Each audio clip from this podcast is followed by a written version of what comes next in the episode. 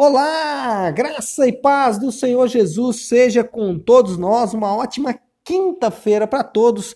Quinta-feira, dia 13 de agosto de 2020. Bom, nessa quinta-feira, dando sequência ao nosso devocional a partir do livro de Gênesis, hoje nós vamos falar de Gênesis 41 e o tema é confiança. Bom, a história de José se desenvolve Agora, de forma absolutamente milagrosa, ele vai ocupar uma posição de honra. Nós vamos nos lembrar que ontem, quando falamos é, dos sonhos do copeiro, José interpreta esses sonhos, é, o copeiro esquece, dois anos se passaram e agora quem tem o sonho é Faraó. O copeiro, alguém muito próximo de Faraó, é, é depois que todos os magos encantadores é, falharam em interpretar o sonho do Faraó, José então é levado à presença do faraó e ele, capacitado por Deus, interpreta então o sonho de faraó. Depois disso, ele é levado à condição de senhor de toda a terra e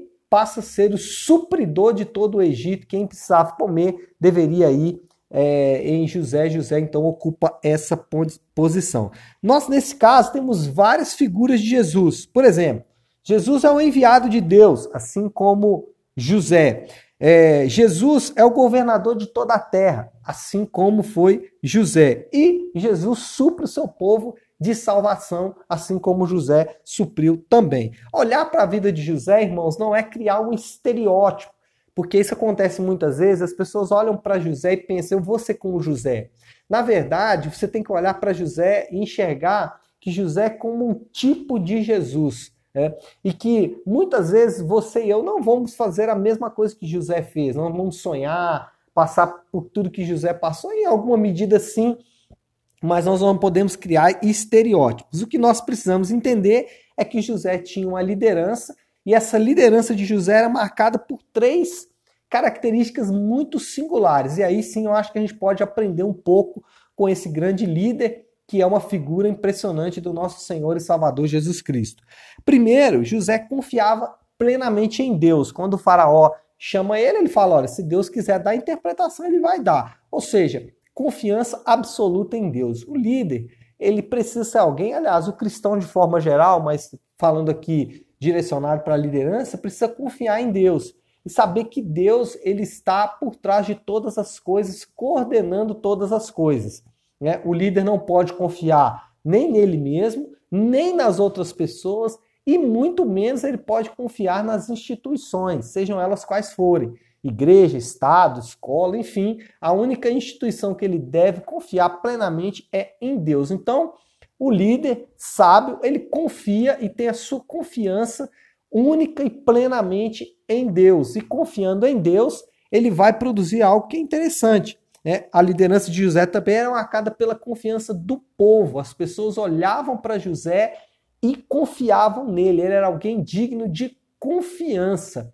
E essa é uma segunda boa característica de um líder. Ele precisa ser alguém confiável, né? Ele precisa ser alguém que as pessoas confiam as suas próprias vidas a ele. Foi isso que o faraó fez. O faraó confiou a, a José né, a segunda posição do reino, uma confiança absoluta. Por quê? Porque José era confiável de Deus e também era alguém que as pessoas podiam confiar. E em terceiro lugar, a liderança de José era marcada por uma excelente mordomia. José ele uh, era um administrador nato, ele fez isso em todos os lugares que ele passou, na casa de Potifar, na, na, no cárcere onde ele era carcereiro-chefe, e uh, isso fez com que o rei ou o faraó pudesse confiar nele a ponto de depositar nas mãos dele todo o, o governo do Egito. Por quê? Porque ele, ele era bom mordomo. Nós, como líderes, também temos que ser bons mordomos.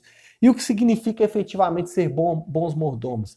É gerir os recursos que Deus tem nos dado. Então, Deus nos dá recursos financeiros, por exemplo. O líder ele tem que ser um bom gestor financeiro ele não pode gastar mais do que ganha, é, ele tem que ser um bom economista, ele tem que ser fiel nos seus dízimos, nas suas ofertas, ele tem que ser generoso, né? ele precisa abençoar pessoas, ele precisa honrar pessoas. É, então, essa é uma característica marcante aí do líder, né? gerir bem os seus recursos. Além disso, né? Outro recurso que Deus vai nos dar são os recursos humanos, pessoas que Deus vai nos dar para nós trabalharmos com elas, né? E elas vão, de certa forma, trabalhar conosco no sentido de servir.